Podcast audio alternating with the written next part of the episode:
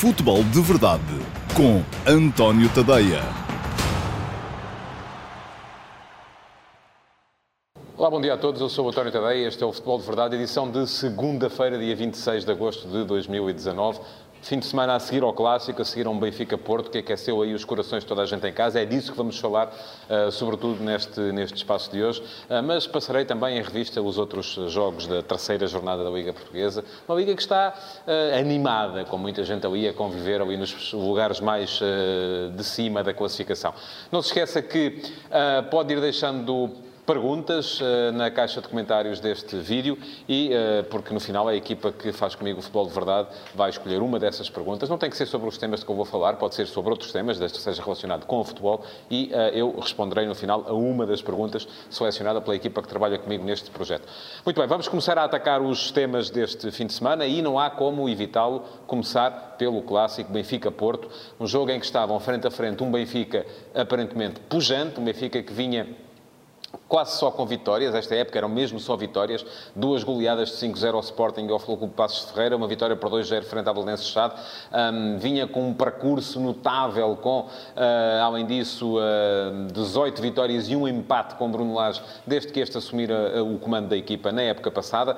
E, portanto, o Benfica que se apresentava para o Clássico uh, como favorito. Eu próprio o disse, e não vou agora dizer que não disse, porque disse e continuo a achar que o Benfica era favorito.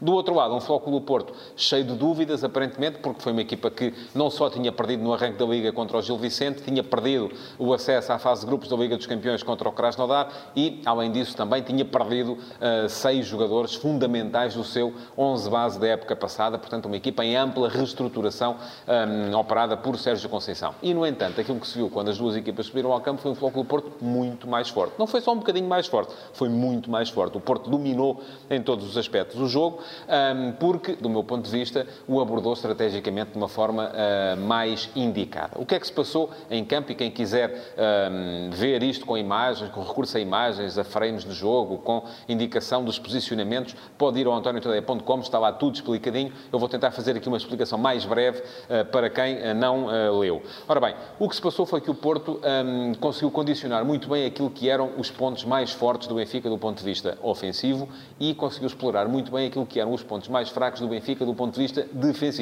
E isso acabou por uh, ser decisivo para a forma como o jogo foi decorrendo. O Porto fez duas coisas em termos de estratégia defensiva. Não se trata de tática, não se trata de sistema tático, não se trata de, ao contrário daquilo que Bruno Lage, por exemplo, foi dizer no final um, do jogo, não, não tem a ver só com uma questão do modelo de jogo, e Bruno Lage tem razão quando diz que se usasse o modelo de jogo do Porto, provavelmente não teria sido campeão na época passada, tem toda a razão, eh, tal como o Sérgio Conceição não teria sido campeão há dois anos se usasse o modelo de jogo do Benfica, porque os modelos de jogo têm que ser adaptáveis às ideias dos treinadores e têm que ser também adaptáveis às características dos jogadores com os quais vão ser aplicados. Portanto, um, ehm, os dois têm a razão. O que esteve em causa no jogo de sábado não foi isso. O que esteve em causa foi a forma como o Sérgio Conceição armou a equipa, a forma como ele estrategicamente conseguiu inibir o Benfica de ser, uh, uh, de ser uh, melhor no jogo. E como é que o fez? Duas questões em termos de organização defensiva.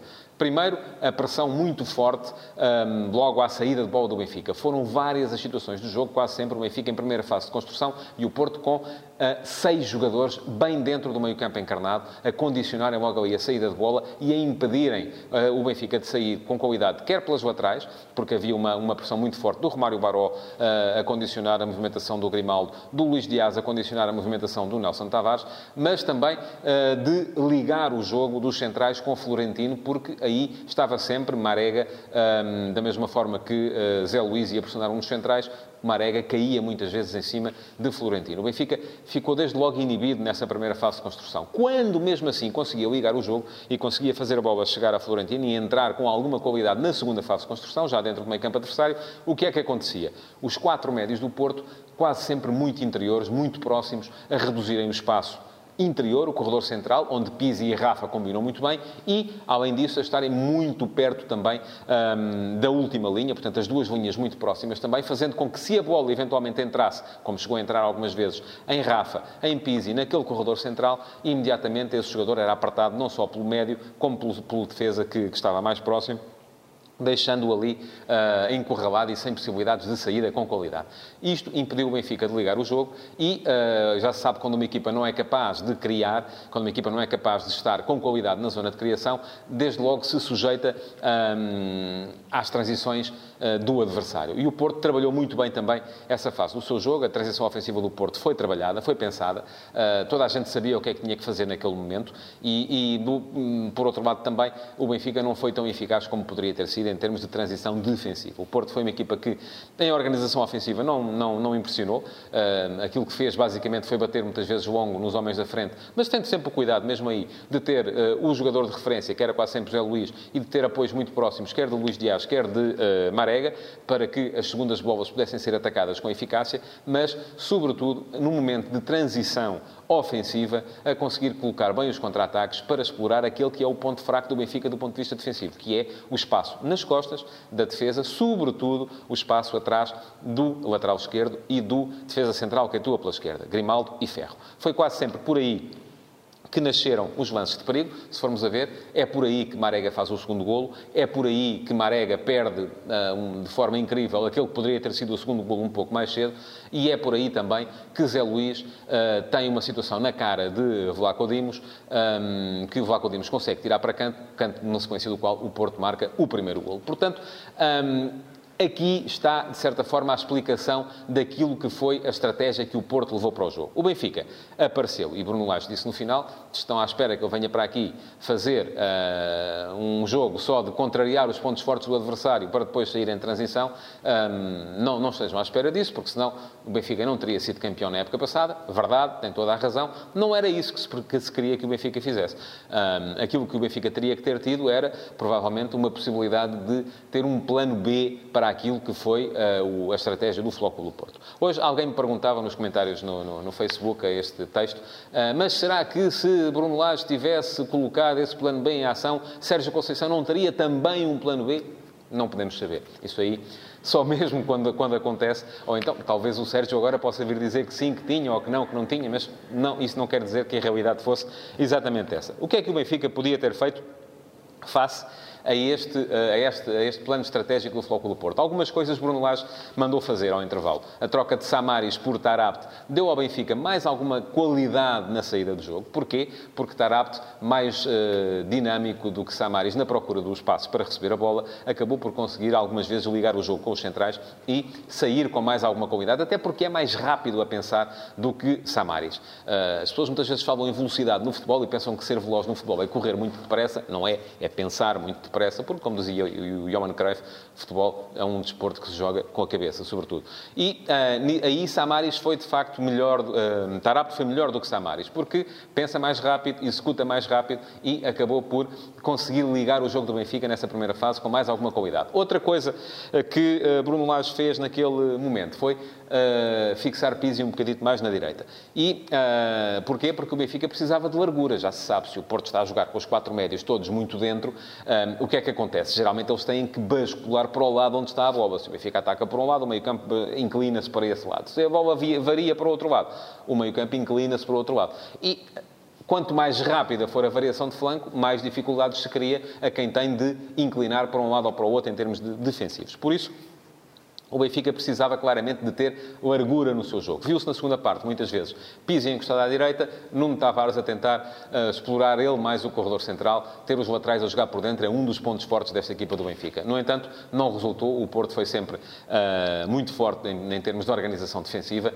e teve uma série de jogadores extraordinários, não só pela, pela solidariedade defensiva que mostraram, mas também uh, pela forma como, em transição ofensiva, conseguiram quase sempre encadear contra-ataques e conseguiram ser muito perigosos para para uh, o, o, a baliza do Benfica. Portanto, Justíssimo o resultado, os dois treinadores concordaram acerca disso. Parece-me que há muito tempo não tínhamos um, um Benfica-Porto, um Porto-Benfica em que há tanto unanimismo neste, neste aspecto. E uh, isto não quer dizer também, agora, da mesma forma que disse antes do jogo, que o Benfica era favorito, mas os favoritos nem sempre ganham, não quer dizer agora também que o Porto, de repente, seja uh, o uh, grande candidato ou o principal candidato ou um candidato a léguas dos outros para conquistar o título. Não, foi um jogo, veremos como é que vai correr daqui para a frente. É verdade que estes jogos são importantes, e já o mostramos também, e o Porto parte para já com uma vantagem, que é a vantagem de estar igual ao Benfica em termos de pontos e de receber o Benfica na segunda volta no jogo em casa. Mas esse será outro jogo e aí veremos como é que fica o confronto direto. Seguindo para os outros jogos da jornada, Sporting é líder, no meio de uma crise uh, que a equipa está a atravessar, mas está na frente, está na frente, tendo tido já até inclusive um jogo, é verdade que foi em casa e não foi nada feliz esse jogo, contra o Sporting Clube Braga. Ontem, com a introdução de Vieto na equipa, a equipa funcionou bastante melhor, Vieto foi importante, teve alguns passos eh, que definem a classe dele como jogador, por exemplo, o passe para Bruno Fernandes, que depois dá origem ao gol de Luís Filipe, o 2 a 0, um, e eh, aquilo que se pode dizer é que Bruno Fernandes também foi importante. Ele está nos três golos, embora o primeiro seja muito mais uma obra a solo de Rafinha, mas é Bruno Fernandes quem faz os passos para os três homens que finalizam, para Rafinha no primeiro e no terceiro, para Luís Felipe no segundo, mas ainda assim Sporting com algumas dificuldades para uh, controlar o jogo. O Sporting vê-se a ganhar por 2-0 aos 5 minutos, aí tem que ser um bocadinho mais assertivo, tem que controlar melhor o jogo como posse. E é isso que esta equipa ainda não é capaz de fazer. Parece que treme e tremeu quando uh, sofreu o golo uh, de, de grande penalidade. Este jogo, se o Sporting não tem ganho, poderia ter um, gerado aqui alguns quiprocós relacionados com o VAR uh, e o seu protocolo, por causa daquele uh, livre, depois transformado em penalti e depois transformado em falta, ao contrário, uh, que ocorreu ainda na primeira parte do jogo. mas eu sobre isso falarei lá mais para a frente. Hoje não temos tempo para entrar por aí. Outros jogos da jornada. Para destacar também o Famalicão, não é? O Famalicão acaba por ir uh, empatar com o Vitória Sport Clube, a Guimarães, um belo resultado, está igual ao Sporting em termos de pontos, só não é primeiro porque tem menos golos marcados, também tem menos sofridos, sofreu ontem o primeiro, uh, mas aqui manda a regra que uh, se beneficie quem marca mais, e o Sporting nesse aspecto é primeiro. Nota para o facto de tanto Sporting Clube Braga como Vitória Sport Clube terem poupado muitos jogadores nas partidas de ontem, e por isso terem empatado. O Braga empatou fora com o Gil Vicente e Sapinto mudou praticamente o 11 todo. O Vitória uh, empatou em casa com o Famalicão e Vieira mudou meia equipa, um bocadito mais. E isto, porquê? Porque vêm aí os jogos contra o Spartak e o Steaua já a meio desta semana e depois jogos muito importantes. O Vitória contra o Flóculo Porto no Dragão, o, ben, o Sporting Clube Braga contra o Benfica em casa. E aqui também é um assunto ao qual voltarei durante esta semana. Um, aquilo que Pinto da Costa tinha dito a semana passada relativamente à proteção das equipas que jogam competições europeias, desta vez Benfica e Porto acabam por estar do lado contrário, do lado de quem é, de certa forma, forma beneficiado por dois adversários que vão chegar, com certeza, fatigados à partida, às partidas do fim de semana. Vitória Futebol Clube de Setúbal e Belenenses, zero golos marcados ainda, casos diferentes. Uh, Belenenses Chade é uma equipa que até mostra um futebol ofensivo de alguma qualidade, não marca, alguma coisa ali o Jorge Silas vai ter que perceber o que é que se passa. O Vitória é uma equipa que assenta na sua organização defensiva grande parte daquilo, aliás, a imagem do seu treinador Sandro, grande parte daquilo que é como equipa. E isto uh, também é algo que o Vitória vai ter que trabalhar melhor. Destaque para o Rio Ave, que vai jogar ao Alvalade no próximo fim de semana. Deu 5 a 1 ao Aves. Super Taremi, o iraniano, a mostrar uma qualidade uh, transcendental. E a primeira vitória do uh, Clube Desportivo Tondela, conseguida no Funchal contra o Marítimo, perante uma equipa do Marítimo que precisa de mostrar mais. Eu cheguei a ler, uh, depois do Marítimo ter empatado com o Sporting, que muita gente ia ter dificuldades para passar ali nos barreiros, mas eu acho que o Marítimo tem que mudar muita coisa. A equipa pareceu-me logo fraca nessa altura. E acho que o Sporting é que perdeu ali dois pontos, não foi o Marítimo que ganhou um ponto. E bom, vamos passar à pergunta do dia. Uh, vamos ver quem, um, qual foi a pergunta escolhida para uh, responder hoje. E uh, responde, pergunta ao Ricardo Cabral. A dupla Samaris-Florentino não é curta, principalmente em termos de construção de jogo, em confrontos com equipas de igual dimensão ao Benfica? Olá, Ricardo, bom dia. eu acho que o Benfica precisa... O Benfica tem três médios que são complementares mas a opção de uh, uh, Bruno Lage é jogar com dois. Florentino é um jogador que uh, faz um bocadinho, é a média dos outros dois. Samaris é melhor em posse, a queimar linhas em posse, a carregar a bola. Gabriel é um jogador que poderia ter sido muito útil neste jogo contra o Floco do Porto, precisamente pela capacidade que tem de variar o flanco de jogo e de colocar passos mais à distância. eu acho que, idealmente, a dupla de médios do Benfica vai ser Florentino-Gabriel, quando Gabriel estiver em condições. Para já, a dupla que há é esta, mas uh, também há Tarabte, como se viu na segunda parte do jogo com o Porto. E não me parece que o Benfica esteja a pensar em ir buscar mais alguém para ali. E pronto, chegamos ao fim do espaço de hoje.